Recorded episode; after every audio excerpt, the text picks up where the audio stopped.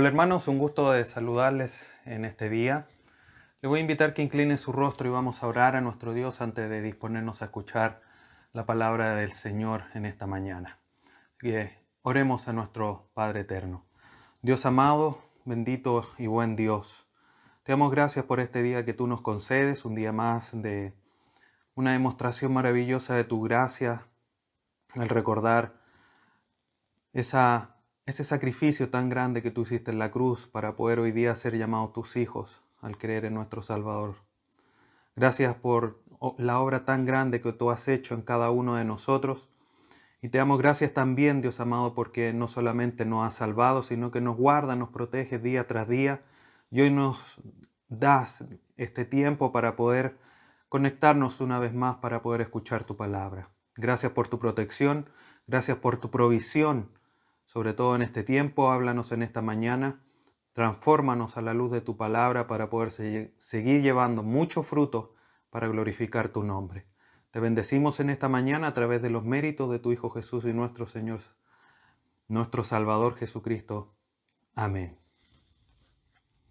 Bien hermanos, les invito en esta mañana que abran su Biblia en Efesios capítulo 6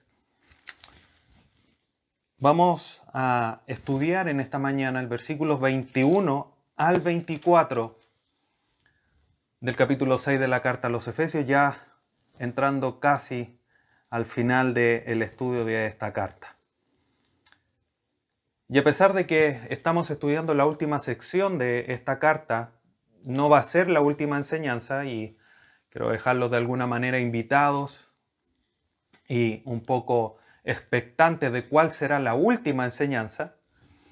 Así es que solamente me remitiré al estudio del día de hoy y les dejaré solamente esa invitación hecha.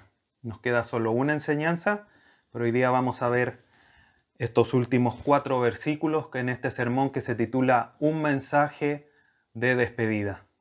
Efesios capítulo 6, versículo 21 al 24, dice la palabra de nuestro Señor de la siguiente manera para que también vosotros sepáis mis asuntos y lo que hago. Todos os lo hará saber Tíquico, hermano amado y fiel ministro en el Señor, el cual envía a vosotros para eso mismo, para que sepáis lo, lo tocante a nosotros y, y que consuele vuestros corazones. Paz sea a los hermanos y amor con fe de Dios Padre y del Señor Jesucristo la gracia sea con todos los que aman a nuestro Señor Jesucristo con amor inalterable. Amén. Meditando, hermanos, el día de hoy o al día de hoy existen muchas formas, muchos títulos con que se denominan o se titulan a los creyentes. La misma palabra creyente, amado del Señor, querido hermano, hermano, hijo de Dios, salvado, santos, siervos, entre otros tantos títulos que pueden haber. Y a pesar de que todos ellos de alguna manera reflejan la realidad espiritual en la que estamos porque somos amados por el Señor, somos siervos del Señor, somos hijos de Dios por medio de nuestro Señor Jesucristo, el valor de cada uno de estos títulos o denominaciones que se le da a cada creyente está no en el título propiamente tal, sino que el valor se determina en la fidelidad de aquel a quien se hace alusión. Pablo ha estado enseñando a lo largo de toda esta carta los fundamentos de la identidad que tenemos en Cristo y la forma de vivir a la luz de esa nueva posición, de esa identidad que tenemos en nuestro Señor Jesucristo. Por eso la llamada serie en la que estamos desarrollando y casi concluyendo, practicando tu identidad en Cristo. En las últimas secciones que hemos estado estudiando, en los últimos versículos, Pablo ha detallado la armadura de Dios y el llamado de parte de Dios a nosotros de estar firmes en la batalla espiritual, y acabando todo, estar firme, como lo veíamos en los versículos que ya hemos estudiado anteriormente. Y Pablo no solamente hace un llamado dentro del contexto quizás más concreto, más específico de la batalla espiritual, a comportarse como es digno, a comportarse según esta identidad que tenemos en Cristo, lo ha hecho no solamente en este contexto, sino que a lo largo de los últimos tres capítulos de esta carta. Y luego de concluir quizás la sección más práctica, parte con estos cuatro últimos versículos donde hace, según el título que tenemos en la versión Reina Valera del 60, que es la que ocupamos, dice salutaciones o despedidas finales o palabras finales. Pero a pesar de que este texto quizás muchas veces nosotros estos mensajes no los tomamos mucho en cuenta o no pensamos que tengan mucha información, es interesante cómo Pablo, a pesar de ser los últimos versículos, deja una muestra clara de cómo es la práctica de la vida del que tiene esta nueva identidad en Cristo. Por lo tanto, hoy día vamos a ver cómo la identidad del creyente se muestra a través de un ministerio fiel, un ministerio caracterizado por la fidelidad y que tiene cuatro factores o cuatro elementos característicos e importantes. Paz, amor, fe y gracia. Reitero el propósito del estudio del día de hoy. Veremos cómo la identidad del creyente se muestra en un ministerio de fidelidad caracterizado por cuatro elementos importantes. Paz, amor, fe y gracia. Vamos al versículo 21, que ya hemos leído, pero vamos a volver a, leerlo. Dice Pablo en estos ya últimos versículos, para que también vosotros sepáis mis asuntos y lo que hago, todos lo hará saber Tíquico, hermano amado y fiel ministro en el Señor. Pablo culmina la carta a los colosenses, si usted la busca, en el capítulo 4, versículos 7 y 8, también en la sección de salutaciones finales, termina de una forma similar, a pesar de que hay unos versículos más en la carta a los colosenses, pero mire lo que dice el versículo 7 y 8. Todo lo que a mí se refiere os lo hará saber Tíquico, amado hermano y fiel ministro y consiervo en el Señor, el cual he enviado a vosotros para esto mismo, para que conozca lo que a vosotros se refiere y conforte vuestros corazones. Palabras muy similares de cómo termina Pablo la carta a los colosenses al igual que la carta a los efesios. De alguna manera esto ayuda a entender que Pablo envía a través de este hermano Tíquico no solamente la carta a los Efesios, sino que también la carta a los Colosenses, por la, y no solamente por este saludo final, sino que también por el, el escrito completo de ambas cartas, que son muy similares no solamente en información, sino que también en forma de escritura. Entonces, eh, este hermano Tíquico, enviado por Pablo, en el mismo viaje lleva estas dos cartas. Y esto explica de alguna manera cómo es que parte esta sección eh, en la carta de Efesios Pablo diciendo, para que también vosotros, no solamente ustedes hermanos de Éfeso, sino que también los hermanos en Colosa. Hay una distinción de que también la carta, otras cartas sean leídas en otras iglesias, como lo comentamos en las primeras secciones de esta carta.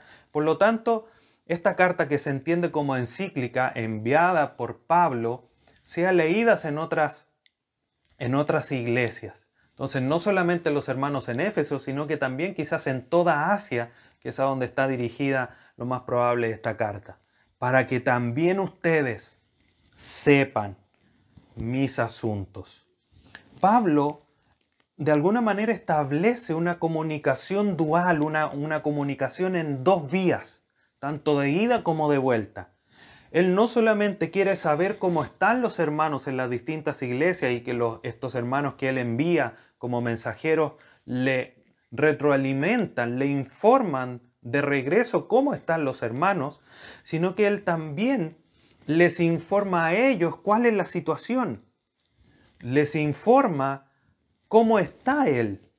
Por eso le dice aquí para que sepáis mis asuntos o mis circunstancias en las que yo estoy actualmente, pero también lo que hago, y eso se traduce o se entiende como me ha ido. No solamente lo que me envuelve como las circunstancias, sino que también cómo me he desarrollado, cómo he progresado a través de estas circunstancias.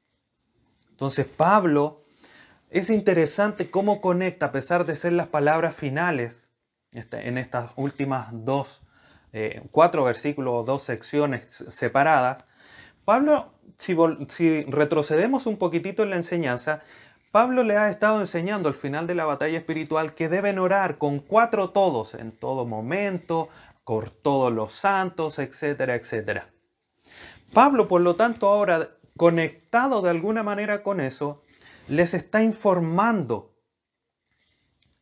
cuál es lo que él está haciendo, cuáles son sus circunstancias, para que con esta información ellos puedan orar de una manera más concreta esta información que Pablo les quiere transmitir de cómo está, como dice el versículo, sepáis mis asuntos y lo que hago, es compartida de una manera intencional y concreta por el apóstol.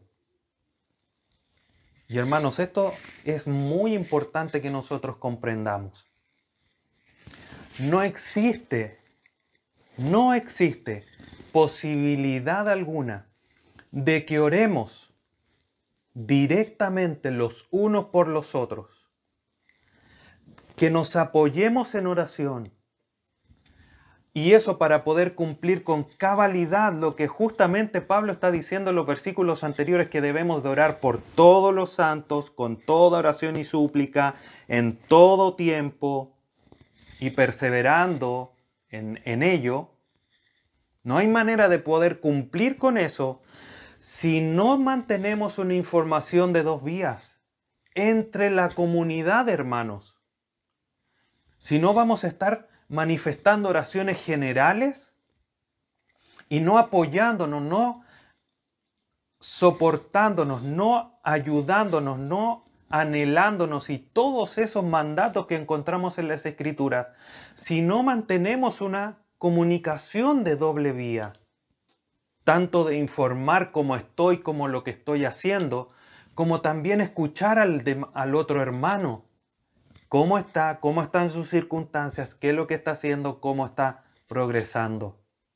Es importante esto y Pablo deja sentada esta, esta manera importante de cómo nosotros debemos de comunicarnos en la comunidad de la iglesia.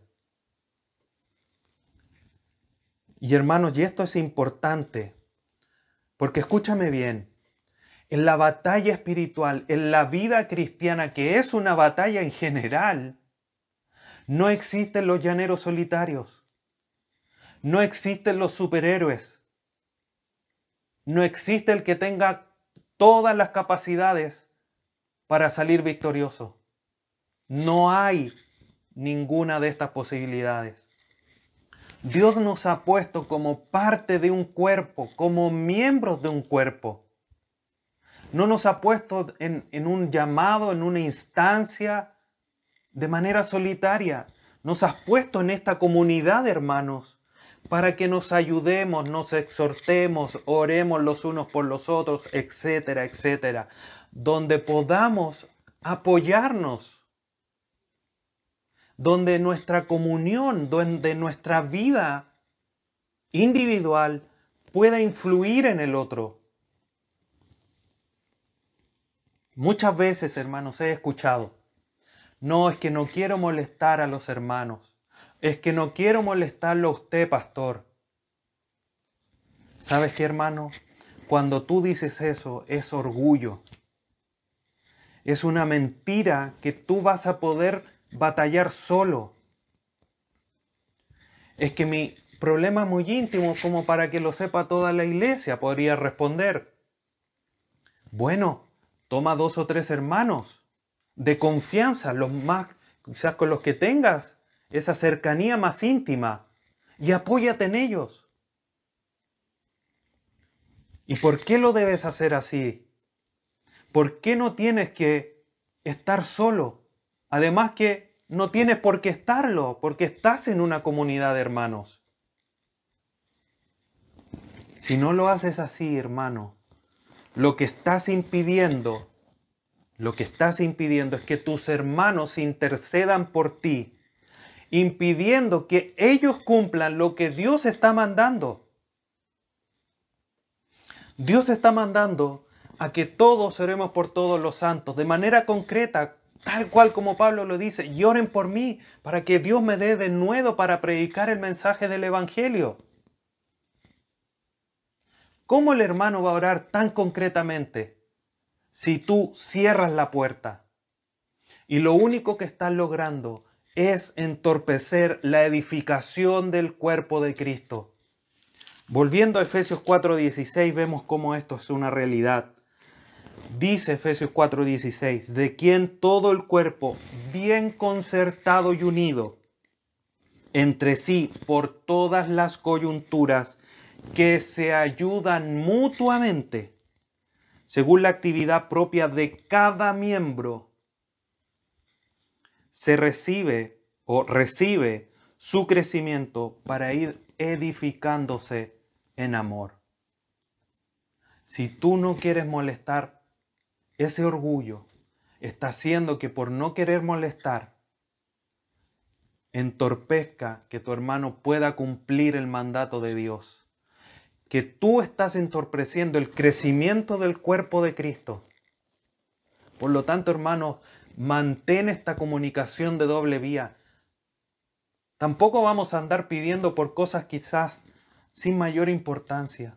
Pero si estás pasando una prueba, si hay una preocupación en tu vida, si estás pasando una enfermedad, pídele a tus hermanos que oren. Ese es el mandato que Dios nos ha dado. Y nada debe impedir que eso nosotros lo llevemos a cabo. Por lo tanto, tú no puedes presentar esa barrera, ese obstáculo, sino que con libertad debes ser un vehículo, como lo vamos a ver más adelante, para que la iglesia siga creciendo. Y lo vemos aquí, cómo Pablo mantiene informado, quiere saber, pero él también informa para que se estén apoyando mutuamente en oración. Estos detalles, volviendo a Efesios 6:21, todo lo que hago, mis asuntos, todos lo hará saber Tíquico. Estos detalles más íntimos no quedan por escrito, no fueron inspirados por el Espíritu Santo en Pablo para dejarnos relatado toda esa situación que quería que los hermanos en Éfeso y las otras iglesias supieran de él. Pero para esto, para que pudiese ser informado, envía a este fiel colaborador, el hermano Tíquico. Pablo da detalles de su querido compañero. Y este hermano Tíquico era de Asia, justamente de este lugar, como lo relata Hechos 24. 20, versículo 4. Era de esta región de Asia, por lo tanto quizás era hasta conocido por los hermanos, de las iglesias a la cual él le estaba enviando, Colosas, Efesios. Además, Tíquico había sido compañero, había estado con Pablo ayudándolo, animándole una vez que había estado preso en Roma. Fue considerado por Pablo, como leemos en Tito 3:12, como la opción de enviar a, Tito a Creta para que llevase información a los hermanos en esa isla. Y vemos también en segunda carta a Timoteo capítulo 4 que también fue enviado una segunda vez a la iglesia en Éfeso. Era un hermano conocido, era un hermano con una buena disposición.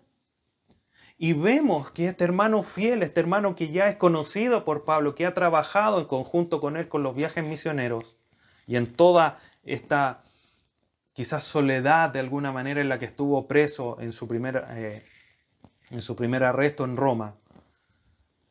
Pablo tenía en muy alta estima a este querido colaborador y así lo manifiesta. Dice, Así o todos lo hará saber Tíquico, hermano amado. tenía en alta estima a este hermano, eh, nuestro querido hermano Pablo, nuestro querido apóstol. El armado hermano o hermano amado. Y reconoce no solamente o manifiesta que es amado, que es colaborador, que tiene un, un cariño especial por este hermano, sino que además lo caracteriza como un fiel ministro en el Señor. La fidelidad del ministerio de Tíquico se ve a través de todo esto que ya les he comentado. Acompaña a Pablo en Roma, lo acompaña en sus viajes misioneros, se dispone a llevar los mensajes, las cartas a las distintas iglesias, va una segunda vez a, a la iglesia en Éfeso, dispuesto quizás a ir a Creta, un fiel ministro en el Señor. Y vemos su fidelidad, la fidelidad de su ministerio a través de todos estos hechos. Sin lugar a dudas, por esta cercanía, Él era el indicado para llevar esta información de las situaciones, las circunstancias y cómo estaba progresando Pablo en las distintas áreas. E informarle a las iglesias de cómo es que estaba Pablo. ¿Qué podemos rescatar nosotros de esto? Mira, hermano, Tíquico era un fiel ministro en el Señor. Una frase que se ha repetido a lo largo de toda la carta. Estamos en Cristo, que es como lo más habitual y que hemos repetido a lo largo de toda la carta, pero esta, esta frase es similar. En el Señor, en Cristo. Tíquico ha mostrado el amor de Cristo, el amor a Cristo, a su Salvador, sirviendo a Pablo y a los hermanos, porque está en Cristo. Pero no solamente ha mostrado su amor a Cristo a través del servicio a Pablo y a los hermanos, sino que también ha sido el vehículo para mostrar el amor de Cristo hacia Pablo y hacia los hermanos. ¿Por qué? Porque los ha servido. Porque ha sido fiel. Y esto es algo que tú tienes que tener en cuenta, querido hermano.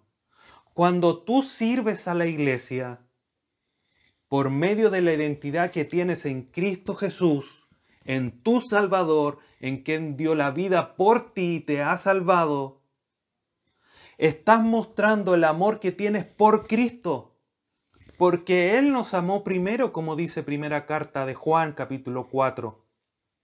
Podemos amarle a Él porque Él nos amó primero, porque hemos sido salvos. Ahora podemos amarle.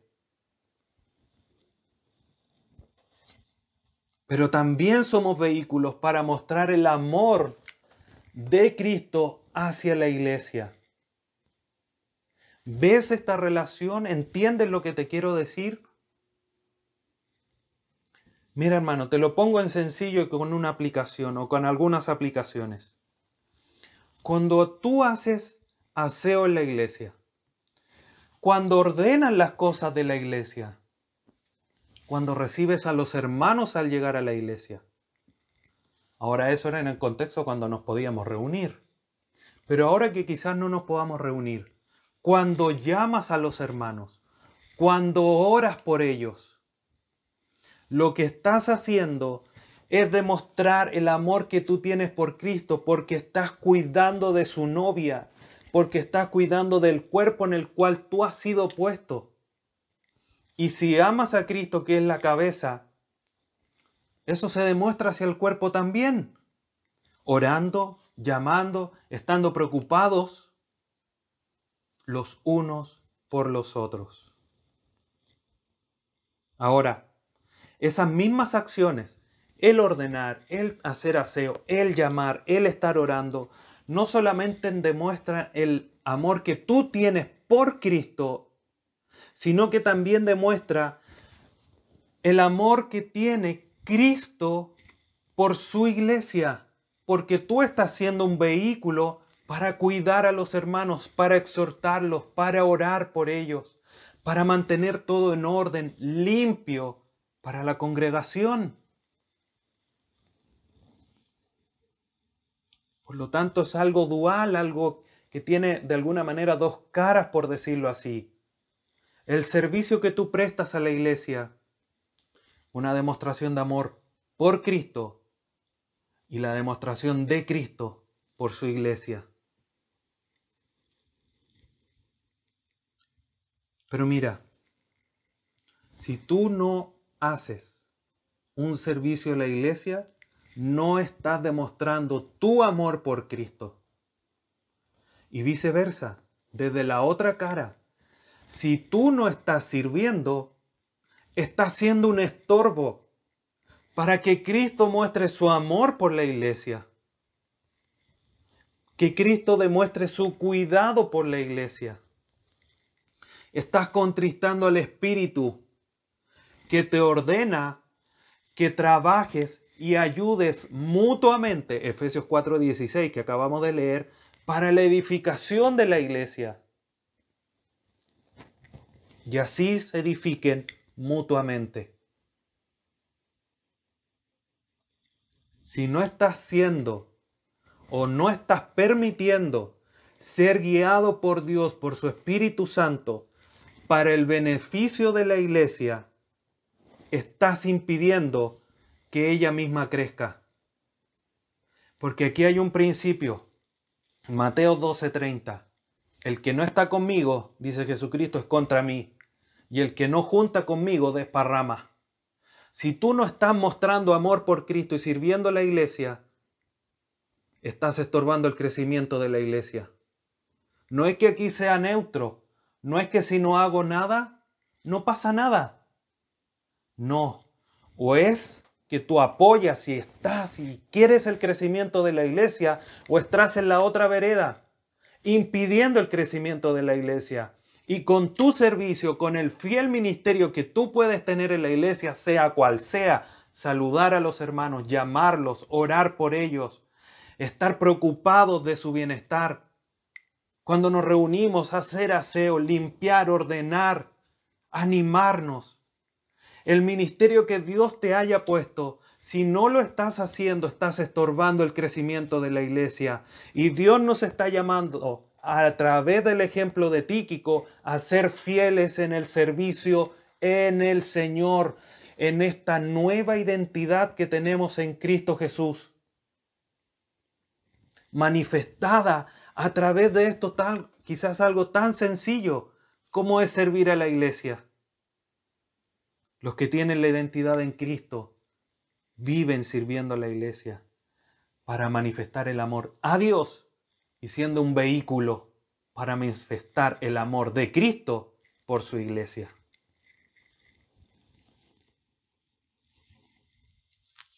Versículo 22. Pablo continúa mostrando este amor. Mire lo que dice el versículo 22, que ya lo hemos leído, pero leemos nuevamente el cual envía a vosotros para esto mismo, para que sepáis lo tocante a nosotros y consuele vuestros corazones. Como les decía, Pablo está mostrando un amor interesante a través de, la, de, enviar a Tíquico hacia las iglesias por los hermanos. Es fácil leer y es fácil escribir. Os envié o envía a vosotros. Es fácil leerlo y aún más fácil quizás escribirlo envié cinco letras, sencillo. Pero en la práctica, Pablo se está quedando sin un apoyo, un colaborador, alguien que lo animaba en la fe de manera presencial, alguien que estaba dispuesto, incluso, por decirlo así, permítame, aunque lo mandara a la China, Tíquico iba a ir. Tenía un corazón dispuesto para el servicio de la iglesia por un amor entrañable por Cristo que le permitía actuar de esa manera. Se está quedando sin este colaborador. Es cierto que Pablo quizás quiere hacer esto de manera presencial. Él quiere ir como lo ha manifestado en otras cartas. Anhelo estar con ustedes, escribe. Pero a pesar de eso, envía a este fiel colaborador cosa que no es tan fácil en lo humano. ¿Por qué? Se pierde un amigo. Se queda sin el amado. se sufre de la soledad. ¿Cuántas escritos en las distintas cartas? Todos me dejaron, dice en la segunda carta a Timoteo, al final, en los últimos versículos. Todos me abandonaron, dice. Pero él no duda en desprenderse de este fiel amado Tíquico para enviarlo a la iglesia con un propósito. No era un viaje de placer, no era Tíquico, ándate de vacaciones. Había un propósito. Y este no solamente era que, Tíquico llevara información de Pablo a la iglesia en Éfeso y a las otras iglesias, sino que Pablo tenía un propósito mayor en mente.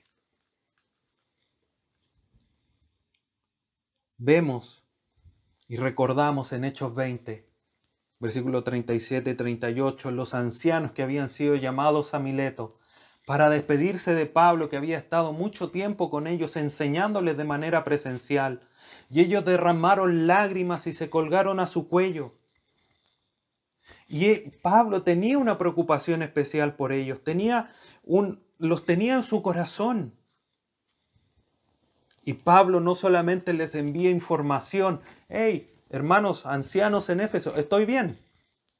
Pablo envía a este fiel amado Tíquico para consolar sus corazones. A pesar de que Pablo había estado preso y les dice en Hechos 20, quizás esta es la última vez que nos veamos.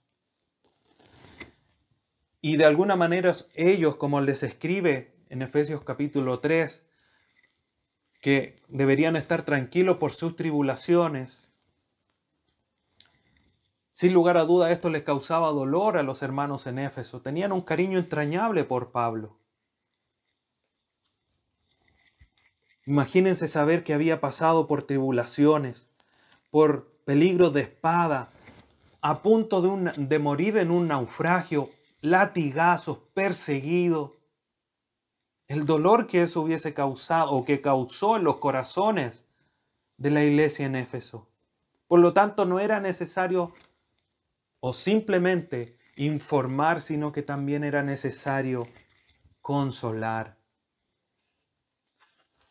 De alguna manera vemos esto en la primera carta a los tesalonicenses, capítulo 3. Miren lo que escribe Pablo versículos del 1 al 3. Primera de Tesalonicenses 3, 1 al 3. Por lo cual, dice Pablo, no pudiendo soportarlo más, acordamos quedarnos solos en Atenas. Y enviamos a Timoteo otra vez, enviamos, me deshago de este colaborador, nuestro hermano, servidor de Dios y colaborador nuestro en el Evangelio de Cristo, para confirmaros y exhortaros respecto a vuestra fe a fin de que nadie se inquiete por, vuestras por estas tribulaciones, porque vosotros mismos sabéis que para esto estamos puestos. Pablo otra vez o de otra manera envía a otro colaborador para exhortar a los hermanos en Tesalónica a que se animen en la fe y que estas tribulaciones obviamente como escriben otras cartas de provecho porque resultan en un avance en el Evangelio. Por lo tanto, Pablo en este envío de Tíquico demuestra este cariño, este amor, esta preocupación por la iglesia en Éfeso. A él no le importa sufrir un dolor, no le importa sufrir una pérdida, no le importa sufrir la soledad, pero con tal que sus hermanos no solamente sepan de él, sino que sus corazones sean consolados, sean esforzados, sean cuidados a través de este hermano. Ahora la pregunta es, ¿cómo aplicamos esto a nosotros hoy día? Porque hoy día nosotros no tenemos a un tíquico a aquel enviar y perder. Pero mira hermano, y ponme atención y medita en lo siguiente. ¿Cuántas comodidades no estamos dispuestos a perder por el bien de los hermanos. ¿Te has puesto a pensar en esto? ¿Cuántas veces has preferido no perderte la serie o aquel programa de moda en vez de destinar tiempo a llamar a un hermano? A beneficiarte de destinar ese tiempo en conversar uno, dos, tres, cinco, diez minutos con el hermano, aunque sea para saludarlo, animarlo en la fe, para saber si tiene alguna necesidad.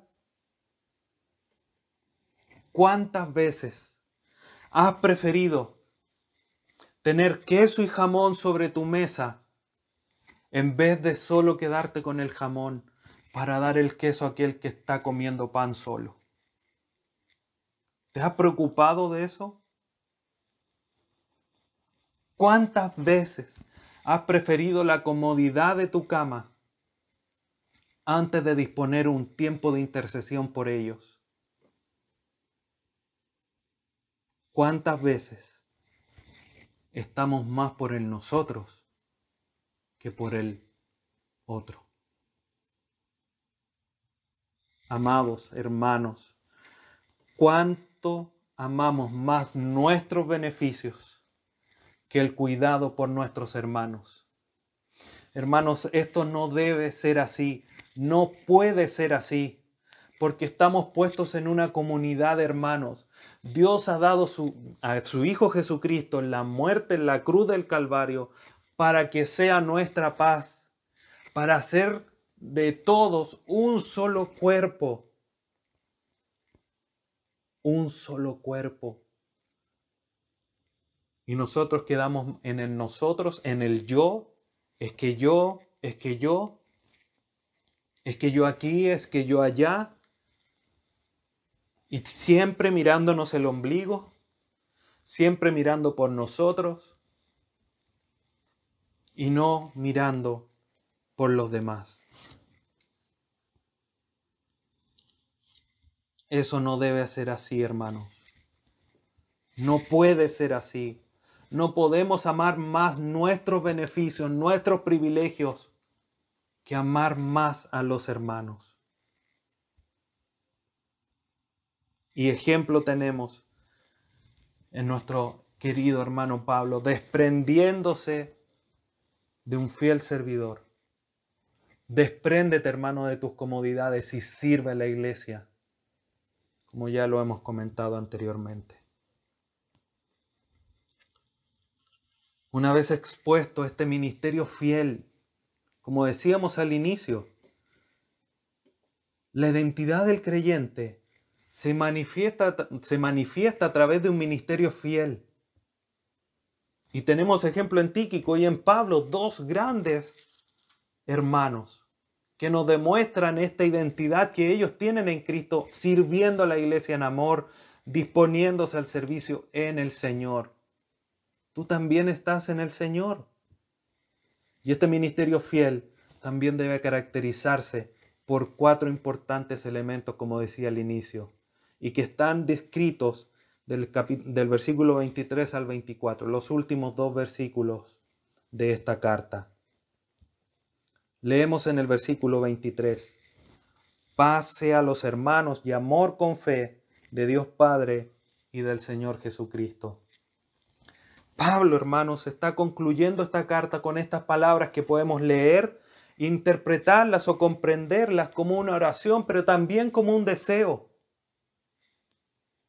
o como un deseo en oración. Pablo en Efesios 1.2 dice gracia y paz como un saludo a los hermanos en la iglesia, a todos los santos que están en Éfeso. Ahora, al concluir la carta, Pablo no solamente menciona la paz y la gracia, versículo 24 habla de la gracia, pero ahora de alguna manera lo dice en reversa, dice paz y gracia. Pero no solamente dice paz y gracia o gracia y paz, sino que agrega dos elementos característicos de la vida cristiana, como los es el amor y la fe. Estos cuatro elementos, paz, amor, fe y gracia, son los elementos constituyentes elementales, básicos de la vida cristiana, de la identidad que tenemos en Cristo Jesús. Y Pablo los ha mencionado a lo largo de toda la carta. Y ahora, de alguna manera, pide a Dios que estos cuatro elementos, estos cuatro factores, sean dados en una porción extra, sean dados más abundantemente a los hermanos, a los hijos de Dios, a los creyentes, a los que tienen la identidad en Cristo. ¿Por qué paz? Paz sea a los hermanos, dice o escribe Pablo. Cristo nuestra paz, Efesios 2.14, lo veíamos. La paz entre dos gentiles y eh, judíos para ser un solo cuerpo. En nuestra paz, no solamente con Dios. Por medio de Jesucristo tenemos paz para con Dios, dice Romanos. Sino que también la paz se, manifiesta a través del mensaje del Evangelio, cuando justamente nos enseñaba la armadura de Dios Póngansela presto del Evangelio de la paz. Por lo tanto, esta paz que viene por medio de Cristo, de estar en Cristo, porque Él hace un solo cuerpo mediante hacer esta paz. Nuestra identidad, hermanos, está, nos ayuda a tener esta paz con Dios, pero entre todos. Y nosotros al tener esta identidad, hermanos, debemos mantenernos como un pueblo unido, como un pueblo cohesionado. Un cuerpo no tiene una mano por un extremo, en, el sur, otra mano en... No, el cuerpo se mantiene unido. Tú no sales en la mañana y dejas un pie en la casa para que descanse. Tu pie te acompaña para todos lados. Así la mano, así tu brazo y así las distintas partes del cuerpo. El cuerpo de Cristo tiene que ser bien cohesionado y eso es solamente posible mm, a través de la identidad que tenemos en Cristo, dejando fuera distinciones de vivienda, condiciones sociales, de trabajo, de dónde vivimos, etcétera, etcétera, etcétera. Eso no tiene ni una relevancia porque en Cristo estamos unidos Estamos en paz los unos con los otros, siendo un solo cuerpo. Y como esta paz es resultado de esa unidad, de, esa eh, unidad con Cristo, debe ser una experiencia, una vivencia continua, permanente de cada creyente y por lo tanto del cuerpo de Cristo en general. Por lo tanto, hermanos, cuando hablamos de paz y Pablo ora paz a los hermanos, está queriendo decir que la iglesia debe buscar siempre la paz, como dice Romanos 12. En tanto sea posible, estén en paz con todos. Y es posible, por supuesto, porque en Cristo podemos perdonar todo. Porque Él nos perdonó todo y tenemos la identidad de Cristo en nosotros. Y debemos luchar en esta dirección, como dice justamente Efesios 4, 3, que ya lo hemos estudiado. Solícitos en guardar la unidad del Espíritu en el vínculo de la paz. Efesios 4, 3. Eso es lo que debe ser cada creyente que forma parte del cuerpo de Cristo. Y esto es posible porque estamos en Cristo. Pablo continúa diciendo, paz a los hermanos y amor. Y este sin lugar a dudas ha sido un distintivo de la iglesia en Éfeso. Pablo desde un inicio de la carta dice en capítulo 1 versículo 15, por esta causa también yo, habiendo oído de vuestra fe en el Señor Jesús y de vuestro amor para con todos los santos, no ceso de dar gracias. El amor que tenía esta iglesia era un amor característico, un amor que los distinguía pero así también Pablo en el capítulo 4, versículo 2, 15, 16, que ya hemos estudiado, los anima a seguir creciendo en el amor. Leo solamente algunos versículos. Efesios 4, 2, con humildad y mansedumbre, soportándose con paciencia, paciencia los unos a los otros en amor.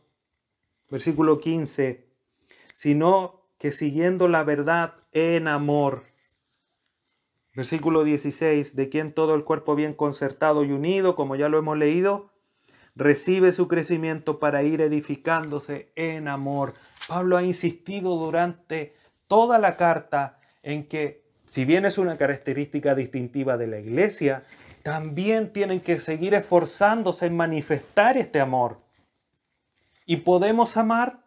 Por supuesto que sí. ¿Por qué? Porque estamos en Cristo. Porque Él nos amó primero. Como ya hemos dicho en primera carta de Juan capítulo 4. Por lo tanto, hermanos, a pesar de que esto es una realidad, debemos de seguir batallando para manifestar este amor. Y podemos manifestar este amor porque Cristo nos amó, insisto en esto. No hay razón alguna por la que no podamos amar a nuestros hermanos. Si no lo hacemos, es porque no nos estamos disponiéndole en el Espíritu Santo para que transforme y saque quizás el orgullo, la vanagloria y poder amar a nuestro hermano de manera genuina, íntima, a cada uno de ellos. Y es una responsabilidad que tenemos de amarnos los unos a los otros, como ya lo hemos visto en toda la enseñanza de la carta. Continúa diciendo, pase a los hermanos y amor con fe. Nuestra relación de identidad con Cristo es por medio de la fe. Volvemos a Efesios 1:13. En él también vosotros, habiendo oído la palabra de verdad, el Evangelio, vuestra salvación, y habiendo creído en él. Creído en él, podríamos leerlo como, y habiendo tenido fe en él, y obviamente Efesios 2.8, donde nos dice que por gracia somos salvos por medio de la fe. Y esto no de nosotros, sino que es un don de Dios. Por lo tanto, es por medio de la fe que tenemos la identidad de Cristo. Y es por medio de la fe que también nos defendemos de los ataques incendiarios de Satanás. Efesios 6.16. Tomad el escudo de la fe, porque con ellos podréis apagar los, los dardos de fuego del maligno. Les escribe a los efesios. Por lo tanto, hermanos, la fe es esencial para la vida cristiana. Ya lo hemos estudiado, pero leo Efesios 3:12, en quien tenemos seguridad y acceso con confianza por medio de la fe en Él. Versículo 17, para que habite Cristo por la fe en vuestros corazones. Es esencial la fe, la nueva identidad del creyente. Y esto es un don de Dios, esto nos da Él. Por lo tanto, debemos nosotros esforzarnos en la fe, manteniendo nuestra relación con Cristo, nuestra identidad con Cristo, y haciendo de Dios nuestra única, tanto fuente de fe como objeto de nuestra fe. No poner nuestra fe en absolutamente nada más en Dios, porque Él es poderoso para guardarnos sin caída. Y Pablo pide por los creyentes para que permanezcan en esta fe, para que Dios les siga proveyendo esta fe. Pero también es responsabilidad nuestra crecer y ejercitar en esta fe. Dice y concluye este versículo, de Dios y Padre y del Señor Jesucristo. Mira hermano, la fuente misma de paz, amor y fe es Dios mismo. De Dios, dicho de otra manera, proviene la paz, el amor y la fe. Él nos provee de todo esto. Ahora piensa lo siguiente que en tu vida falte fe, amor o paz, es porque no estás llegando a la fuente abundante para llenar o inundar tu vida de paz, amor o fe. O de las tres. Porque Dios es eterno y de Él salta tanto el amor, la fe, la paz de una manera abundante supereminente grandeza de su poder, dice, y podríamos decir de una manera supereminente, tanto paz, amor y fe salen de él hacia los creyentes. ¿A quienes? A los hermanos. Si tú no estás inundando tu vida, que está dispuesta para los hermanos, para aquellos que están en Cristo, que tienen esta identidad en Él, porque no te estás acercando a la fuente y están dependiendo de ti. Por eso Pablo les ha dicho, fortaleceos en el Señor y en el poder de su fuerza, porque ahí tenemos nuestro poder, porque Él es todopoderoso y ese todopoderoso habita en nosotros por medio del Espíritu Santo. Si tú no estás extendiendo esto, que en ti mora el Espíritu Santo eterno, todopoderoso, que, que infunde paz, que infunde nueva vida, y no la estás aplicando a tu vida cristiana, es porque no estás accediendo en oración, en estudio de la palabra, a la fuente misma de paz, amor, fe, vida, poder. Hermano, acude a esta fuente. No desmayes en estos tres aspectos solo por ser negligente y no llenar o saciar tu vida a los pies de esta fuente inagotable de amor, paz y fe. Es que de repente siento que no me ama. Acude a la fuente de amor. Es que no puedo amar. Acude a la fuente de amor es que me cuesta creer, acude a la fuente de fe y deja de mirar el ombligo, deja de mirarte a ti mismo en tu debilidad y fortalécete en el Señor.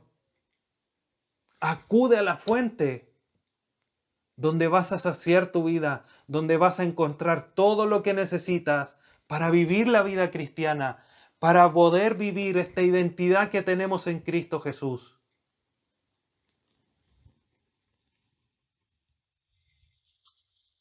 Pablo continúa en el versículo 24. La gracia sea con todos los que aman a nuestro Señor Jesucristo con amor inalterable. Amén. Pablo menciona de alguna manera como un poco aparte la gracia de los otros tres elementos o factores. Es como que de alguna manera los tres elementos anteriormente mencionados, paz, amor y fe, son posibles por medio de la demostración de gracia.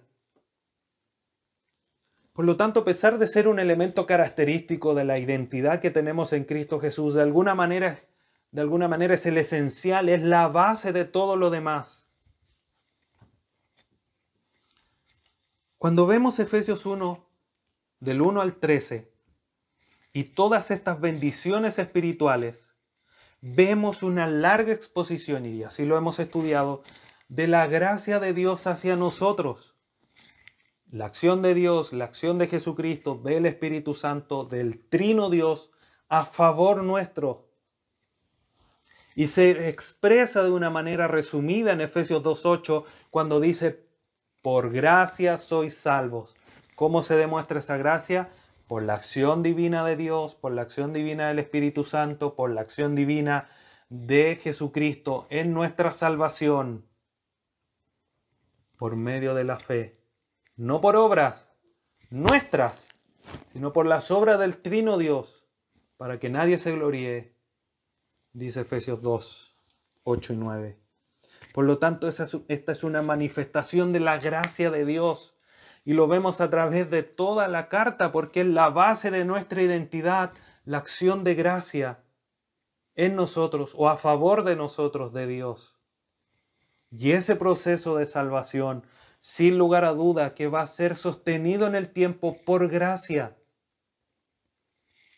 Por eso cuando Judas escribe y en el último versículo dice, Poderoso es aquel por aguardarnos sin caída y presentarnos sin mancha delante de Él. Eso solamente por gracia. Porque así como nos escogió antes de la fundación del mundo, también nos sella para presentarnos, para garantizarnos en el futuro la posesión adquirida, para recibir esa herencia que tenemos a través de nuestro Señor Jesucristo. Por lo tanto, esta gracia se manifiesta a todos los que aman a, al Señor o a su Señor Jesucristo, como dice el versículo. La gracia sea con todos los que aman a nuestro Señor Jesús. ¿En quién tenemos esta salvación? Porque Él es el medio, Él es el que ofrece este sacrificio. ¿En quién tenemos nuestra nueva identidad, hermanos? Y que hace posible que le amemos. Efesios 5:2 Y andad en amor como también Cristo nos amó y se entregó a sí mismo por nosotros ofrenda y sacrificio a Dios en olor fragante. El amor, hermanos, no es requisito para recibir la gracia de Dios sino que es una manifestación de la acción de la gracia de Dios en nosotros. Por eso, de alguna manera, Pablo está diciendo aquí, a todos los que aman a nuestro Señor Jesucristo con amor inalterable, cuando nosotros recibimos la identidad de Cristo en nosotros por gracia de Dios por medio de la fe, podemos manifestar el amor de Dios hacia Él de una manera entrañable, íntima, profunda, real, hacia nuestro Salvador. De una manera incontaminable, de una manera inalterable en el tiempo.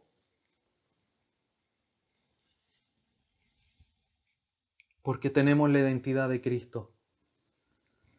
¿Cómo manifestamos el amor a Cristo?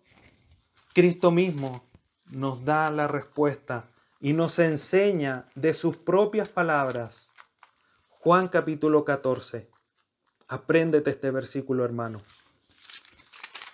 ¿Cómo puedo demostrar mi amor? No solamente al servir a mis hermanos, como lo veíamos anteriormente, sino eh, Juan capítulo 14, versículo 15. Si me amáis, dice Jesucristo, guardad mis mandamientos. Así de sencillo, pero así de profundo. Tan fácil de decir, pero para nosotros en lo humano difícil de cumplir. Pero no te desanimes, hermanos, porque en nuestra debilidad el poder de Dios se hace fuerte. Porque en tu debilidad, le dice Dios a Pablo, mi poder se hace fuerte. En tu debilidad, hermano, Cristo se hace poderoso. Fortalécete en el Señor para amarle de una manera inalterable. Por lo tanto, todo lo que has escuchado desde Efesios 1.1 hasta Efesios 6.24, ponlo todo por obra, porque esa es la demostración del amor inalterable que en tu identidad en Cristo puedes demostrar ese amor por aquel que te ha dado esta nueva identidad. Para concluir, hermanos, querido hermano, amado hermano, Dios te ha enseñado cómo es que la gracia ha operado en tu salvación por la acción divina del Trino Dios y te ha dado esta nueva identidad y que se llevan a cabo con el propósito de que conozcas esta gracia, de que vivas esta gracia. y además de eso, de demostrarte cómo todas las acciones divinas han, han pasado, te han pasado de la muerte a la vida espiritual, como dice Efesios 2. Ahora, no solamente eso, sino que el capítulo 3 en adelante nos enseña cómo vivir y así es la demostración de gracia. No solamente nos dice, esto es lo que yo he hecho, sino que ahora esto es lo que espero. Dios nos ha demostrado esto de una manera maravillosa. Ahora, tu responsabilidad es vivir conforme a esta identidad que tienes, entendiendo cómo es que Dios ha obrado y entendiendo cómo es que ahora tienes que vivir. En lo particular hoy día, a la luz del ejemplo de Tíquico, de Pablo, y teniendo presente estas cuatro, estos cuatro factores o cuatro elementos de la vida cristiana en tu vida. Mira hermano, cuánto Dios ha hecho para ti sin tú merecer absolutamente nada. ¿Acaso esto no es suficiente para despojarte de todo lo viejo? ¿Acaso todo lo que Dios ha hecho no es suficiente para vivir la nueva vida que tienes en Cristo? ¿Para practicar la nueva identidad que tienes en Cristo? Hermanos, debemos de vivir a la luz de esta identidad, del amor que debemos de manifestar hacia, hacia quien dio su vida por nosotros, por nuestro Salvador Jesús. Pero aún, hermanos, Dios tiene algo más que decirnos con respecto a vivir conforme al amor hacia nuestro Salvador, teniendo la iglesia en Éfeso como modelo. Pero eso será materia de la próxima enseñanza. Querido hermano, te animo a la luz de todo lo que hemos aprendido y lo que nos queda por aprender de esta carta, que vivas, que practiques tu identidad en Cristo. No hay absolutamente nada que impida que tú lo hagas. Solamente tu pereza, solamente tu negligencia, solamente tu indisposición a prestarte en las manos del Espíritu Santo. Porque en Cristo tenemos absolutamente todo para mostrar esta identidad. Porque tenemos poder, tenemos paz, amor, fe, gracia para vivir conforme a la acción divina de salvación en nosotros. Te animo, querido hermano, a esforzarte. Te animo a despojarte de lo viejo, a vestirte de lo nuevo y a demostrar quién eres en Cristo, no para tu gloria, para la, para la gloria de aquel que murió por nosotros. Oremos. Dios amado, bendito y eterno buen Dios. Te exaltamos eternamente y para siempre por tu gran bondad y misericordia, por el gran amor con que nos has amado. Gracias por esa acción divina que tú hiciste desde un principio, desde la eternidad pasada hasta el futuro para nosotros, para salvarnos, para llevarnos ante tu presencia para poder ser rescatados de nuestra vana manera de vivir y poder ser trasladados al reino de la luz admirable. Gracias, Dios bendito, por ese amor tan grande hacia nosotros. Te bendecimos, te enaltecemos, te exaltamos por tan grande obra de amor hacia nosotros. Padre bendito, ayúdanos a vivir conforme al ejemplo de Pablo, de Tíquico, pero aún más a la luz de nuestra identidad que tenemos en Cristo, de nuestro Salvador que nos dejó pisadas para seguirlas. Gracias Dios amado por dejarnos tan claramente marcado el camino. No hay manera de que nosotros como ovejas nos perdamos, porque tu gran amor y misericordia nos ha dejado claramente marcado la ruta que debemos de seguir. Ayúdanos a esforzarnos para poder vivir amándote y manifestando ese amor, guardando cada uno de tus mandatos. Te bendecimos en esta hora a través de tu Hijo Jesús, nuestro buen Salvador. Amén.